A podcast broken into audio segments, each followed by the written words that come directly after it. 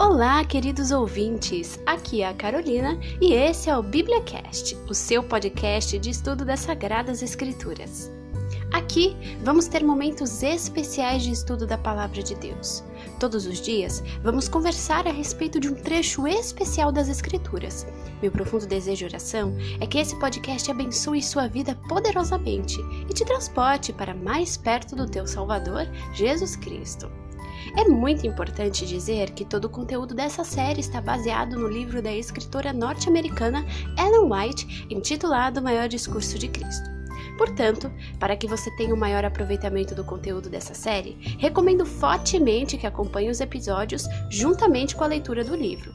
Mas não se preocupe, deixarei um link aqui neste episódio para que você possa ter acesso a esse livro.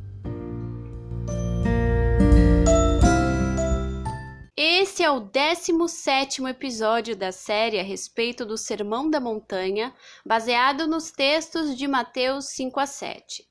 No episódio de hoje, meditaremos nas palavras de Jesus em Mateus 5, 22. Nesse texto lemos: Todo aquele que se ira contra seu irmão estará sujeito a julgamento. Nesse episódio, vamos aprender um pouco mais a respeito dos ensinos de Jesus sobre o homicídio. O Senhor dissera por intermédio de Moisés: Não aborrecerás a teu irmão no teu coração, não te vingarás, nem guardarás ira contra os filhos do teu povo, mas amarás o teu próximo como a ti mesmo. Leia Levítico 19, 17 e 18. As verdades apresentadas por Cristo eram as mesmas que haviam sido ensinadas pelos profetas, mas haviam se tornado obscuras através da dureza de coração e o amor do pecado. As palavras do Salvador revelaram a seus ouvintes que, ao passo que eles estavam condenando outros como transgressores, eram eles próprios igualmente culpados, pois acariciavam malícia e ódio. De outro lado do mar, defronte do lugar em que se achavam reunidos, ficava a terra de Bassã, uma região deserta, cujas selváticas gargantas e montes cobertos de vegetação haviam sido desde há muito tempo um terreno favorito de esconderijos para criminosos de toda espécie. Estavam vívidas na memória do povo notícias de roubos e assassínios ali cometidos, e muitos eram zelosos em acusar esses malfeitores. Ao mesmo tempo, eles próprios eram apaixonados e contenciosos, nutriam o mais acerbo ódio contra seus opressores romanos e sentiam-se em liberdade de odiar e desprezar todos os outros povos e mesmo seus próprios patrícios que não concordavam em tudo com as suas ideias. Em tudo isto, violavam eles a lei que declara: não matarás. O espírito de ódio e de vingança originou-se com Satanás, e isto o levou a fazer matar o Filho de Deus. Quem quer que acaricie a malícia ou a falta de bondade está nutrindo o mesmo espírito e seus frutos são para a morte. No pensamento de vingança jaz encoberta a má ação, da mesma maneira que a árvore está na semente. Todo aquele que odeia seu irmão é assassino. Ora, vós sabeis que todo assassino não tem a vida eterna permanente em si. Leia 1 João 3,15. Qualquer que disser a seu irmão, indivíduo vão, estará sujeito ao julgamento do sinédrio. No dom de seu Filho Jesus Cristo para nossa redenção, Deus mostrou quão alto valor dá ele a toda a alma humana e não dá direito a homem algum de falar desprezivelmente de outro.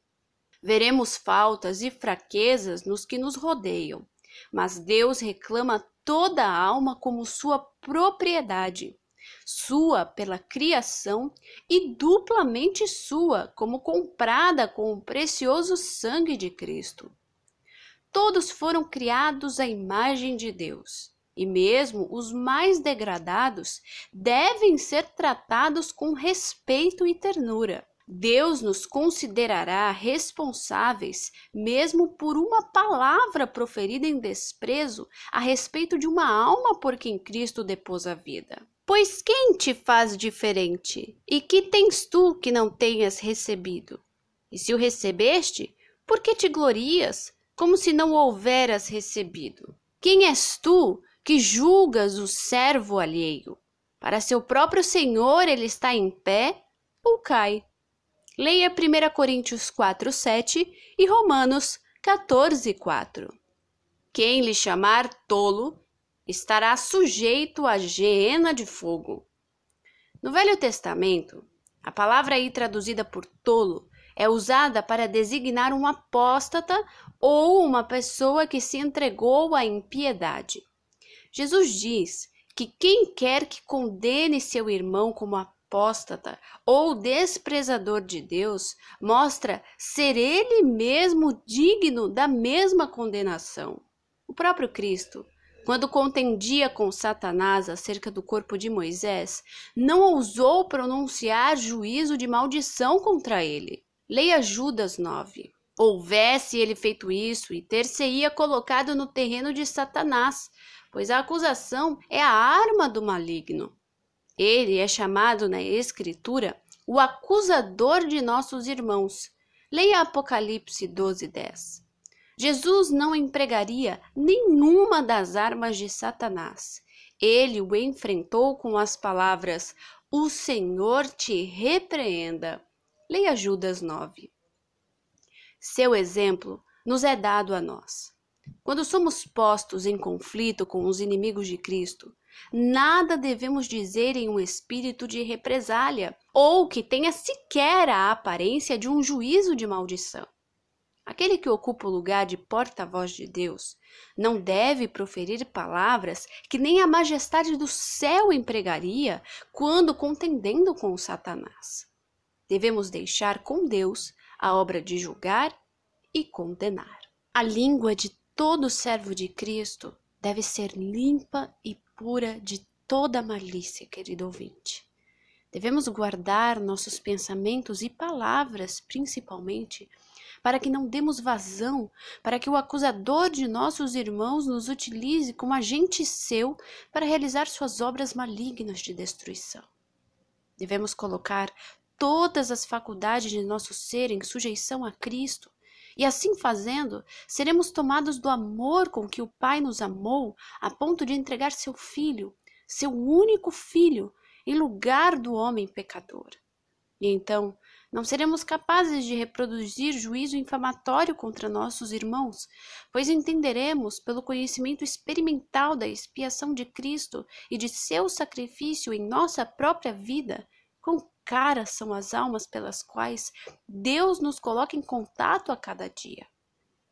Por piores que elas sejam, as amaremos da mesma forma com que Cristo nos ama, porque primeiro soubemos valorizar a amplitude do sacrifício de Jesus por nós individualmente. Mas só será possível agir assim, com tal nobreza de alma, se compreendermos primeiro, por experiência própria e individual, a realidade do sacrifício em nossa própria vivência e existência com Deus.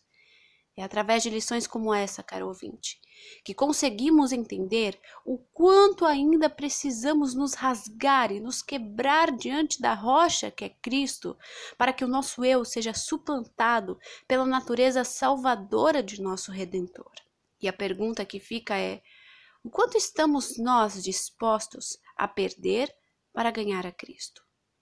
Que a mensagem de hoje, caro ouvinte, tenha constrangido profundamente nosso coração, o meu e o seu. E com isso, possamos responder positivamente ao convite de Deus e nos aproximarmos dele confiantes de que ele é galardoador dos que o buscam. Jesus te abençoe e te guarde, querido ouvinte. Que Jesus faça resplandecer seu rosto sobre ti e tenha misericórdia de ti e te dê a paz.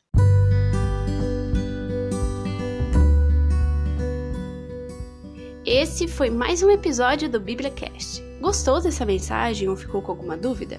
Entre em contato através das redes sociais do BíbliaCast que eu deixarei aqui na descrição. não se esqueça de compartilhar essa mensagem com outras pessoas para fazer parte dessa corrente missionária em favor da pregação urgente do Evangelho. Vejo vocês no próximo episódio. Até lá!